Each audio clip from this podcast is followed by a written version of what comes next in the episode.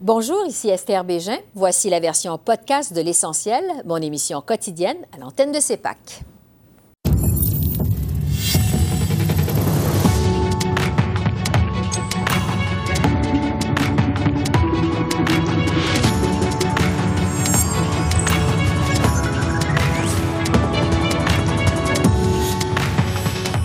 Ce soir, à une semaine de la présentation d'un budget historique à Ottawa, le premier ministre Trudeau rencontre des chefs de partis d'opposition.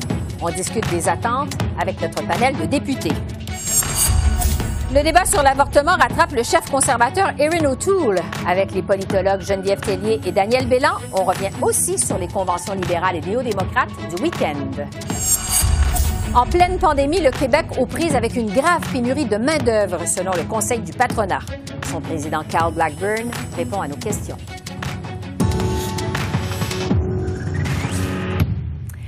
Bonsoir, Mesdames, Messieurs. À une semaine de la présentation d'un budget historique qui est très attendu à Ottawa, le premier ministre Justin Trudeau a commencé ses rencontres avec les chefs des partis d'opposition aujourd'hui.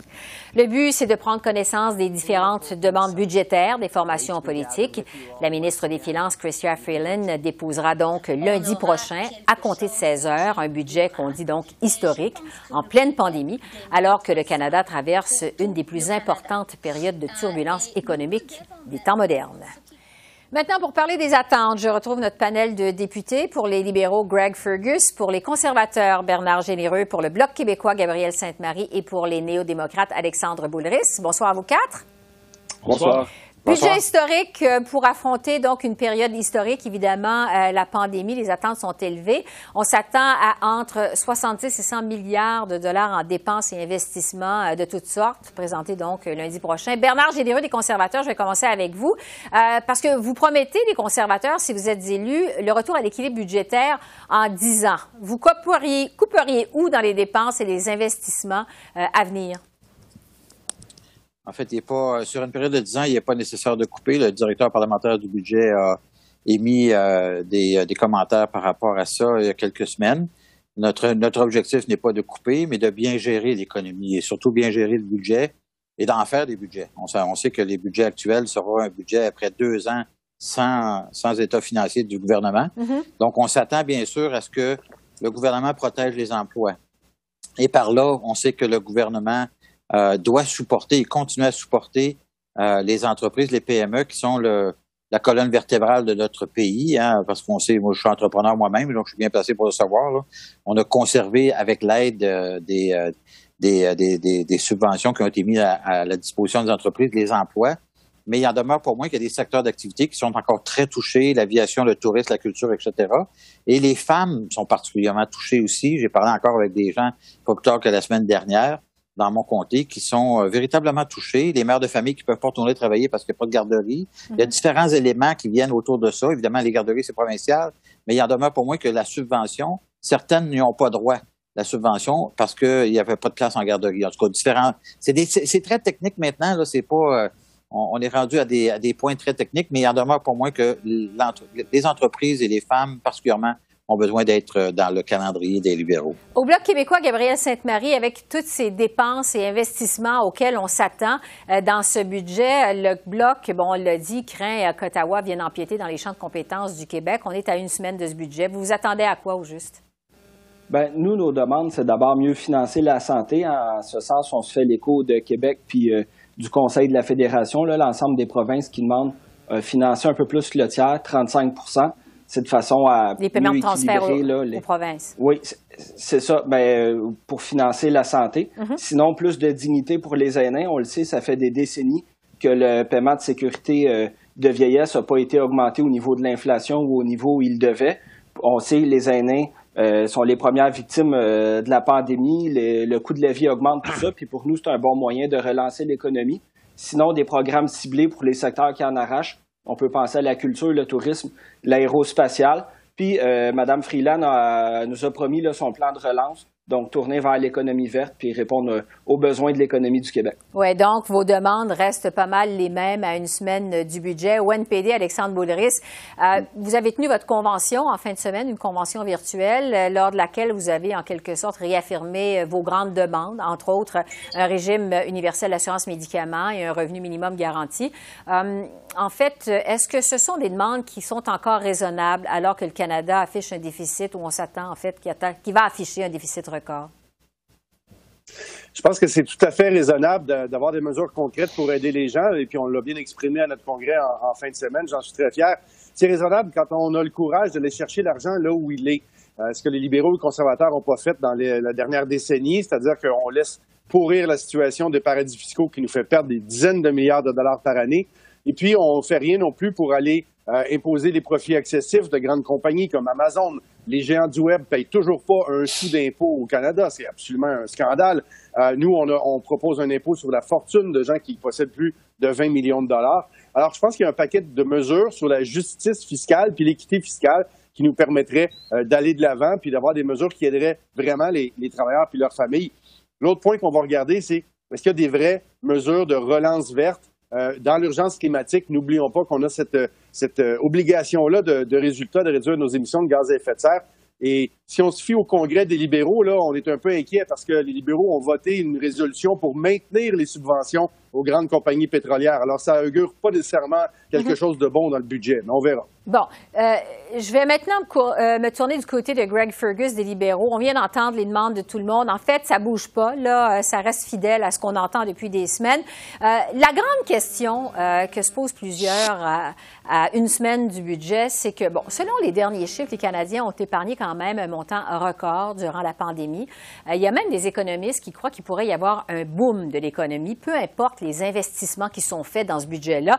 Est-ce qu'il y a un risque euh, d'inflation au pays si votre gouvernement euh, dépense trop, justement, dans le budget qui va être présenté la semaine prochaine?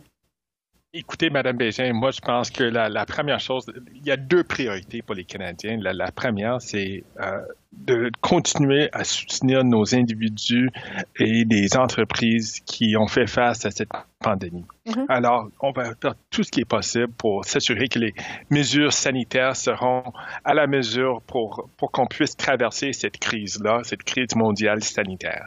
Alors, cela veut dire pour continuer le, le, les programmes de soutien pour s'assurer que tout le monde va, va surpasser ce, ces problèmes-là. Deuxième chose, c'est que les gens veulent qu'on s'occupe de la relance économique qui va arriver. Alors, ça, ça me revient à votre question.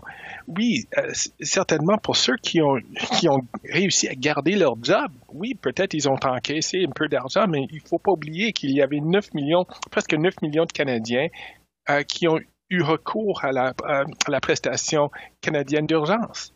Ça, c'est beaucoup de monde. Mm-hmm. Euh, alors, il faut s'assurer qu'on ait les programmes euh, dans toutes ces formes pour s'assurer qu'on va avoir une relance, une relance économique euh, importante, durable et qui va s'assurer que les femmes vont retrouver leur place dans notre société comme des, chefs économiques. Alors, avec ça, euh, moi, je suis très confiant qu'on va adopter à plusieurs des éléments qui ont été suggérés ici euh, autour de la table, mais certainement, on va mettre notre étente là-dessus. Euh, pour dans le prochain budget la semaine prochaine. Donc oui, effectivement, on va attendre la semaine prochaine, pas le choix 19 avril, puisque jusqu'à maintenant tout ça c'est de la spéculation. On verra l'encre de ce budget la semaine prochaine. Entre temps. je veux vous entendre sur la situation de la COVID dans vos circonscriptions respectives. La troisième vague frappe fort au Québec. Greg Fergus, je vais rester avec vous parce que vous êtes député en Outaouais où on enregistre un nombre record de cas de COVID aujourd'hui. Euh, à côté, en Ontario, on referme les écoles. Euh, les tests sont lents aussi en Outaouais. La vaccination, ça avance, mais pas assez vite. Les commerces sont fermés. Vraiment, l'économie est paralysée. Euh, qu'est-ce que les citoyens vous disent dans votre circonscription, Greg Fergus? Est-ce que les gens... Oui. Les, gens sont préoccupés. Mhm. Ils aimeraient passer à travers tout ça. Euh, ils sont convaincus maintenant, et, puis je, dois féliciter les gens de notre région. Euh, il n'y a aucune hésitation pour les gens pour prendre les, euh, vaccins d'AstraZeneca. Et je félicite le gouvernement Lego de s'assurer que ces gens-là puissent prendre rendez-vous maintenant, où, ils peuvent se présenter sans rendez-vous. Sans rendez-vous. Euh, pour, euh, pour se faire vacciner avec, euh, avec AstraZeneca et puis aussi avec les autres vaccins qui sont disponibles. La question, c'est de, de, de, cette laisser tests, c'est dépistage. C'est ça le, le, la grande préoccupation parce qu'ici dans l'Outaouais, il y a un certain retard et ça prend quelquefois jusqu'à cinq jours pour recevoir des, les résultats d'un test. Alors ça nous inquiète. Est-ce que cela veut dire que la situation est pire qu'elle mhm. est ou est-ce que c'est mieux ah, sans avoir des données probantes euh, d'une façon euh, rapide. Euh, c'est difficile à juger. Et le ministre du Québec de la Santé a dit qu'il allait s'en mêler personnellement parce qu'il n'aimait pas la situation, justement, ce qui se passait en Outaouais. Alexandre Boulris, vous êtes député à Montréal. On a vu hier des manifestations contre le couvre-feu qui est revenu à 20 heures. on sent que les gens sont tannés. Qu'est-ce que vous constatez, vous, sur le terrain à Rosemont, votre circonscription? Qu'est-ce que vous entendez? Ben, beaucoup de, de, de lassitude, beaucoup d'exaspération, euh, parfois de l'incompréhension, même de gens qui suivaient très bien les, les règles euh, sanitaires. Euh, les gens commencent à dire ça suffit. Et moi, je pense qu'il faut continuer à garder la ligne, à garder le cap. Ce qu'on dit aux gens, c'est que non, non, il faut respecter les règles, il faut absolument continuer d'être prudent. Ces variants-là sont extrêmement contagieux, puis absolument rien de réglé. Euh, alors, il euh, faut tenir le cap, mais, mais on sent que les gens commencent à être à bout. Euh, tantôt, de, mes collègues parlaient du milieu culturel. Beaucoup d'artistes dans Rosemont Petite Patrie. c'est sûr qu'un couvre-feu à 8 heures, là, pour eux autres, ça a été vraiment comme une brique sur la tête tout leur plan de, de, de, de, retour euh, au travail, de remettre des spectacles en théâtre, en musique, ça devient de plus en plus difficile. Donc, il va falloir qu'il y ait une aide fédérale pour le secteur culturel beaucoup plus costaude, beaucoup plus robuste, euh, parce que sinon, ça va être difficile. Puis, ce qu'on entend aussi beaucoup en ce moment à Montréal, la réalité, c'est euh, une crise du logement avec une hausse très importante du prix des loyers puis des mm-hmm. maisons. Et encore là, je pense que le gouvernement fédéral doit en faire plus. Nous, on a mis des, des propositions de l'avant au NPD. Euh, je pense que les gens doivent être capables de se loger euh, convenablement. Oui, peut-être des mesures à venir dans le budget, on verra. Gabrielle Sainte-Marie, vous, vous êtes du côté de Joliette, dans la Naudière. Euh, c'est quoi la situation? Est-ce que la vaccination se déroule bien? Est-ce que les gens vont se faire vacciner? Comment ça se passe dans votre comté? Oui, tout avance rondement. À ce niveau-là, on n'a pas à se plaindre, mais c'est sûr, ça fait au-dessus d'un an qu'on est en pandémie. Le, monde est à bout. Là. On parle de la santé mentale, le moral, tout ça. Là.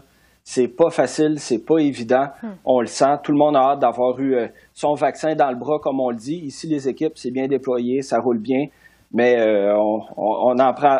Amenez-en des doses, euh, on est prêt. Oui, c'est ça, parce qu'on a attendu longtemps après ces doses. Bernard Généreux, dans votre circonscription, vous êtes dans Montmagny, Lillet, Kamouraska, Rivière-du-Loup. La troisième vague, je pense, frappe fort là-bas aussi. Qu'est-ce que vos électeurs vous disent? Qu'est-ce que vous sentez sur le terrain? Ben c'est dans la portion est de mon territoire, euh, Kamouraska, Rivière-du-Loup, qui a été touché par plusieurs éclosions, euh, autant dans les écoles que dans le monde communautaire. Donc, ça a été des transmissions par la famille. Évidemment, les gens sont extrêmement tannés. Là. Il y a, je pense que je vais avec, la, avec mes collègues. Euh, mais on se rend compte que malheureusement, le, gouvernement a échappé la balle, de toute évidence. Euh, parce que j'ai été sur le comité d'industrie, on a analysé l'efficacité de, des vaccins, la façon dont c'est arrivé, etc. Donc, et c'est sûr que au niveau de, des ententes qui avaient été créées avec, les, avec euh, Cantino, les, Chinois, là, au départ, ça, ça, ça, a, ça a tombé à l'eau, puis ça, ça a mis le gouvernement dans, à faire du rattrapage. C'est pour la raison aujourd'hui où on se retrouve avec une vaccination où on est, je sais pas à quel rang au monde, on était 50e la semaine passée. Donc, ça n'a aucun sens. Donc, on est véritablement en retard. Et ça, ça a des impacts véritables sur l'économie, sur le retour au travail pour l'ensemble des employés qui ont perdu leur emploi pour plusieurs. Donc, euh, il y, a, vraiment quelque chose de très, très important.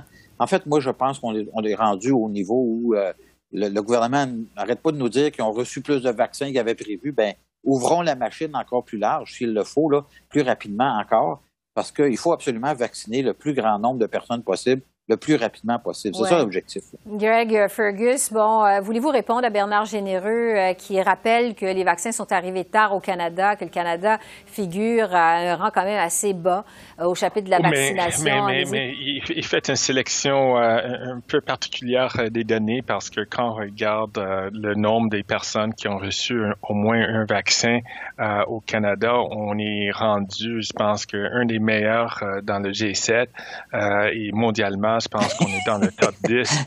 Alors, mais écoutez, on, tout le monde si vous voulez utiliser des chiffres comme Bernard en disant pour ceux qui ont reçu les deux doses, euh, oui, c'est vrai, euh, il y a, a d'autres places, mais il n'y a pas en termes de pourcentage de la population, presque un quart des Canadiens ont déjà reçu euh, des vaccins, des shots dans les bras. Mm-hmm. Et puis, euh, ça, c'est important. Et puis, on va continuer à faire ça. On avait promis 5, euh, 6 millions de, doses avant la fin mars. On a réussi à amener presque 10 millions, 9,5 millions de doses. on va avoir 44 millions d'ici la fin juin et plus que ça Monsieur la fin de l'été. Si vous permettez, Alors, on, a quasiment plus de temps, mais Bernard Généreux, le mot de la fin là-dessus. Allez-y, mais on a quasiment plus de temps. Si vous permettez, Mme Bégin, si vous permettez, c'est vous ces gros chiffres-là. Là. La mhm. réalité, c'est qu'on les a pas, ces vaccins-là. Alors, on a beau dire, euh, écoute, rendu au mois de septembre, là, sincèrement, l'économie, encore, qu'est-ce qui va arriver pour le tourisme? Qu'est-ce qui va arriver pour l'industrie du voyage? Écoute, allez demander aux, gens qui travaillent dans le monde du voyage actuellement. Ils en ont soupé de, l'attente du gouvernement avec les vaccins. Bernard Généreux, Greg Fergus, Gabriel Sainte-Marie, Alexandre Boulris, merci beaucoup. On se retrouve plus tard la semaine prochaine. Merci. Bonne soirée. Au revoir. Au revoir.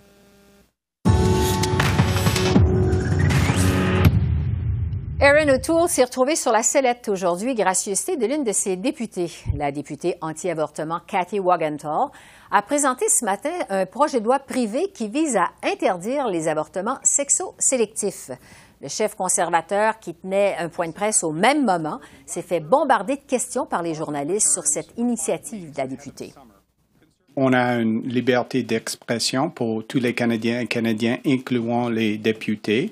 Mais comme chef de l'opposition et comme Premier ministre, c'est important pour moi de défendre les droits pour tous les Canadiens et Canadiennes, incluant le droit pour les, pour les femmes de choisir pour elles-mêmes. Ce projet de loi anti-avortement, ce sera euh, notre premier sujet d'analyse avec Geneviève et Daniel, que je retrouve avec plaisir en ce lundi de reprise des travaux aux communes. Bonjour à vous deux. Bonjour. Bonjour. Geneviève, d'abord, bon, on vient de l'entendre, Aaron O'Toole se dit clairement pro-choix, mais il compte quand même, on le sait, au sein de ses troupes, une frange qui est socialement à droite, qui se programme pro-vie. Euh, est-ce qu'il y a une division de plus en plus difficile à gérer pour Aaron O'Toole avec ces deux franges-là, alors qu'on va avoir des élections tôt ou tard? Là? Ben, c'est ça que ça donne comme impression, c'est que M. O'Toole n'est pas capable de garder ses troupes euh, dans le rang. Mm-hmm. Et donc, c'est certainement pas une question qu'il voudrait voir euh, ressurgir, surtout avant une élection. Après une élection, là, on verra, là, surtout si on a une majorité. Mais euh, ça envoie un très mauvais message. Puis, si je me trompe pas, je pense que M. O'Toole a dit que lui était contre, mais allait peut-être pas imposer une ligne de parti à ses ministres. Ce qui est encore plus problématique, c'est-à-dire que moi, c'est mes valeurs, mais c'est pas celles de mon parti. et ça, ça pourrait en refroidir plus d'un des électeurs vis-à-vis les conservateurs pour leur position sur euh, l'avortement. Oui, Daniel, après le rejet, on le sait, de la motion sur les changements climatiques il y a trois semaines, est-ce qu'on peut parler d'une deuxième rebuffade pour Erin O'Toole? Tout à fait. Je pense que ça, ça va mal du point de vue des, perceptions, en tout cas. Euh, euh, je pense que c'est une situation qui est un peu difficile à gérer, surtout si on parle d'élections possibles fin du printemps ou à l'automne. Donc, ça sa popularité à Erin O'Toole en tant que leader euh, auprès de la population est déjà pas très élevée, mais là, ça, l'aidera pas à rejoindre surtout les gens qui sont qui font pas partie de la base conservatrice et aussi à montrer euh, qu'il y a un parti qui est unifié alors que ça n'a pas du tout euh, l'air d'être le cas. Oui, donc un défi peut-être supplémentaire à venir pour Erin O'Toole. Euh, on va revenir maintenant sur les conventions des libéraux et du NPD en fin de semaine. Geneviève, d'abord, on va commencer avec les libéraux. ce qui a fait parler, couler beaucoup d'encre, je dirais, c'est la présence de Mark Carney. M. Carney a applaudi le gouvernement Trudeau, a juré d'aider les libéraux pour bâtir un avenir meilleur, mais il n'a pas dit s'il compte se présenter ou non, ou se lancer en politique prochainement. Euh, qu'est-ce que vous avez pensé de la présence de Mark Carney à cette convention? C'est pas la première fois qu'on le voit dans les cercles libéraux. Euh, ça serait certainement une candidature intéressante, surtout si on essaie de remplacer quelqu'un comme Bill Morneau, par exemple, qui est parti. Mm-hmm. euh, Monsieur Carney a vraiment une, une, feuille de route impressionnante, donc euh, directeur, gouverneur de la Banque du Canada, de la Banque d'Angleterre, et qui maintenant est parti en mission pour la protection de l'environnement. Donc lui est capable, enfin, il donne le message qui concilie environnement et économie. c'est ce message-là que les libéraux ont de la difficulté à articuler et à présenter. Alors, de pouvoir compter sur l'expertise de M. Euh, Carney, c'est certainement un avant-tout qui va être très intéressant pour les libéraux. Reste à voir la suite maintenant. Mais Geneviève, toujours, jusqu'à quel point Mark Carney, quand même, est vu comme le futur remplaçant de Justin Trudeau au lieu de Chrystia Freeland? Ben, je pense que Mme Freeland va pas laisser partir, euh, va pas céder sa place si facilement. Et c'est sain, c'est sain pour un parti d'avoir plusieurs bonnes candidatures qui veulent se présenter. On pourrait en mentionner d'autres, comme le ministre Champagne aussi. Donc, euh, éventuellement, si M. Trudeau devait partir par, à cause d'une défaite, par exemple, on dirait que le Parti libéral est bien positionné pour attirer des candidatures de qualité. Puis c'est ça un des principaux indicateurs de succès dans un parti politique, c'est justement d'être l'attrait, d'être attrayant pour des personnalités de renom mm-hmm. et de les recruter. Daniel, parlons maintenant de stratégie. Les libéraux, les libéraux ont voté euh, en fin de semaine en faveur de propositions qui sont quand même assez à gauche, euh, comme la création d'un revenu minimum garanti et euh, le régime universel d'assurance médicaments. Est-ce que c'est une bonne stratégie selon vous? ou ça risque d'être perçu comme trop à gauche ou pas assez au centre, par exemple, par certains libéraux? Vous savez, ça a fonctionné sur le plan électoral en 2015 lorsque Justin Trudeau s'est placé à la, gauche de Tom Mulcair au sujet de la question budgétaire. Ça a fonctionné en 2019, euh, peut-être un peu moins bien qu'en 2015, mais on, continue à miser sur euh, les électeurs de gauche pour euh, remporter la prochaine élection et peut-être avoir un nouveau, former un nouveau gouvernement majoritaire. Et ils sont pas loin de ça dans les sondages. C'est intéressant le discours de Justin Trudeau à la convention libérale on n'a pas mentionné le NPD une fois. Euh, on s'attaque à, à Erin O'Toole et aux conservateurs en lançant le message un peu implicite c'est nous la gauche. S'il y a une, alternative aux conservateurs, c'est les libéraux. Et on ne parle pas du NPD, mais en même temps, on s'inspire vraiment de, euh, en tout cas, de l'esprit progressiste en matière de, propositions euh, des politiques publiques. Alors, on va en parler justement euh, du NPD qui avait aussi sa convention en fin de semaine. Euh, Geneviève, euh, Jack Meeting, dans son discours, a largement fait le procès des libéraux, si on peut dire. Il a dénoncé leurs belles paroles qui demeurent sans lendemain, selon ce qu'il dit, entre autres au sujet de la lutte contre les changements climatiques. Est-ce que les libéraux risquent de perdre des plumes aux prochaines élections, aux prochaines élections, je dois dire, chez son électorat qui est plus à gauche, à cause justement du NPD, de ce qu'il propose? Il y a d'autres alternatives pour les électeurs de gauche. Il y a le Parti vert qu'on n'a pas beaucoup entendu jusqu'à présent, puis il y a le Bloc québécois aussi au Québec. Alors la lutte n'est pas facile, elle n'est pas gagnée pour M. Singh. Euh, oui, il essaie de se positionner comme étant la conscience. Ça faisait longtemps qu'on avait entendu parler de cette expression-là, mais le NPD serait la conscience environnementale ou euh, des réformes sociales au Parlement, sans jamais vraiment espérer gagner le pouvoir, mais en faisant changer les idées du gouvernement. Mais je suis pas sûre que les Canadiens vont vraiment adhérer au message de M. Singh parce que si on regarde la pandémie, les gens vont avoir à l'esprit la PCU. Et ça, la PCU, c'est une création qui est tout à fait libérale. Alors, est-ce que M. Singh va pouvoir dire, nous, en gouvernement minoritaire, c'est nous qui faisons les choses? Ça va être un très grand défi qu'il a à relever.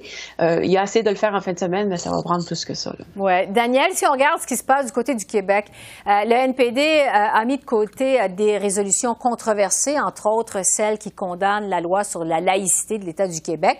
Mais on le sait, il y a eu cette déclaration du du député du NPD Matthew Green qui a appuyé le professeur controversé Amir Attaran à l'Université d'Ottawa sur Twitter, euh, qui a fait couler beaucoup d'encre. Selon vous, euh, quelles sont les chances des néo-démocrates de faire des gains au Québec lors des prochaines élections? Je pense pas que les chances soient, très élevées. Si on regarde les sondages actuels, euh, je pense qu'ils ont perdu presque tous leurs sièges. Il n'en reste qu'un lors des élections de 2019. Et euh, je pense qu'il euh, ne faut pas s'attendre à une, percée euh, du NPD au Québec si les élections ont lieu plus tard cette année. C'est, je pense que ce serait un peu utopique de s'imaginer une nouvelle vague orange. c'est c'est pas ce que les sondages indiquent, en tout cas. Ça pourrait être difficile aussi pour le député Alexandre Bouleris, le seul du NPD au Québec. Geneviève et Daniel, on se retrouve la semaine prochaine pour votre analyse du budget qui sera présenté donc le 19 avril. Merci beaucoup. Merci, au revoir. Au revoir. Merci, au revoir. Un coup de sonde réalisé par le Conseil du patronat du Québec auprès de ses membres offre un constat alarmant de la pénurie de main-d'œuvre qui sévit actuellement dans la province. Pas moins de 94 des entreprises affirment éprouver des problèmes d'embauche de personnel, et ce dans toutes les régions du Québec. Alors j'en discute avec Carl Blackburn, qui est le président et chef de la direction du Conseil du patronat du Québec. Bonjour, M. Blackburn. Bonjour. Bon, le constat quand même que vous faites euh, semble, je dirais, assez surprenant après ma barre en pleine pandémie, alors qu'il y a des pans de l'économie complète qui sont euh, sur pause. Euh, juste pour être bien clair, est-ce qu'on manque de main-d'œuvre actuellement au Québec ou on prévoit manquer de main-d'œuvre quand on va se sortir de la pandémie? On manque de main-d'œuvre actuellement au Québec. C'est plus de 150 000 postes hmm. actuellement qui ne sont pas occupés dans quelques fonctions que ce soit sur toutes les régions du Québec. Alors, il y a vraiment une réalité qui est malheureusement qui est triste à de constater.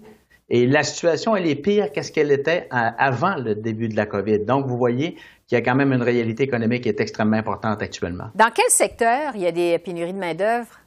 Tous les secteurs, et on parle d'emplois spécialisés ou d'emplois non spécialisés. Dans le coup de sonde que nous avons fait auprès de nos membres, ce qui est intéressant de constater, souvent on peut associer la pénurie de main-d'œuvre ou l'immigration euh, du travail un peu plus agricole ou un peu moins spécialisé. Alors, force est de constater que les données que nous ont données nos employeurs euh, démontrent très clairement qu'il y a un besoin d'emplois spécialisés qui ne sont pas occupés. Et dans ce sens-là, que ce soit des emplois technologiques, des emplois de robotique, des emplois de numérisation, euh, ça vient faire en sorte que malheureusement, le constat est implacable. Et vous avez raison, dans le sondage que nous avons euh, réalisé, 94% des employeurs ont un enjeu de main-d'œuvre.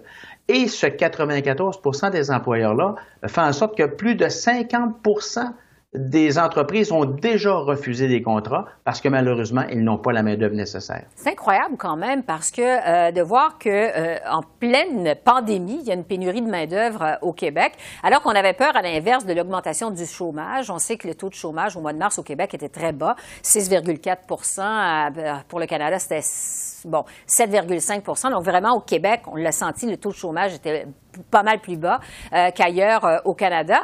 Est-ce qu'on peut quand même, Carl Blackburn, parler, euh, je dirais pas d'une bonne nouvelle, mais disons d'un beau problème dans les circonstances? Ben, c'est pas une bonne nouvelle, au contraire, parce que malheureusement, ça va freiner la relance économique des entreprises du Québec. Et la pénurie de main-d'œuvre n'est pas associée seulement à des développements d'entreprise, elle est beaucoup associée à la courbe démographique. Juste avant la pandémie, le ministère de l'Économie avait fait une étude importante qui démontrait que nous avions des besoins de 1 400 000 travailleurs d'ici 2026, simplement pour pallier au départ à la retraite. Alors, cette capacité pour le Québec de remplacer les travailleurs qui allaient prendre une retraite bien méritée pouvait s'occuper d'une certaine façon avec des, étudiants qui sont à l'école actuellement, mm-hmm. avec des gens qui sont un peu plus éloignés du marché du travail naturellement, mais également avec l'immigration. Donc, euh, ça aurait pris 64 000 immigrants par année, ne serait-ce que pour pallier à la pénurie de main-d'œuvre en lien avec les départs à la retraite. En 2019, malheureusement, c'est seulement 44 000 immigrants qui sont arrivés au Québec. En 2020, 30 000. En 2021, la situation est encore plus euh, catastrophique. Donc, l'écart s'agrandit, s'élargit. Et dans ce sens-là, c'est clair que si on n'arrive pas à remplacer les gens qui vont partir à la retraite, imaginez-vous comment on peut arriver à remplacer ou à créer des nouveaux emplois avec des investissements technologiques de développement et de croissance. Alors, c'est vraiment un problème extrêmement important actuellement pour le la relance économique du Québec. C'est urgent comme problème et on peut se poser la question aussi, alors qu'on est en pénurie de main-d'œuvre maintenant, comment ça va être quand on va être sorti de la pandémie? Est-ce que ça vous inquiète Vous avez raison. Vous avez raison, et je pense que dans chaque crise, il y a des opportunités. Euh, dans celle-ci, il y a une opportunité pour le Québec de sortir des sentiers battus, euh, de sortir des carcans euh, habituels entre le fédéral et le provincial, qui est responsable de quoi, mm-hmm. et de prioriser une relance sécuritaire et durable, une relance économique en favorisant l'arrosement de compétences, la formation pour les employés, mais également de rehausser les seuils d'immigration. Donc, euh, le message est lancé, Carl Blackburn. Un mot en terminant avant de vous laisser aller sur la vaccination, parce qu'on sait que les entreprises euh, vont être mises à contribution au Québec à partir du mois de mai.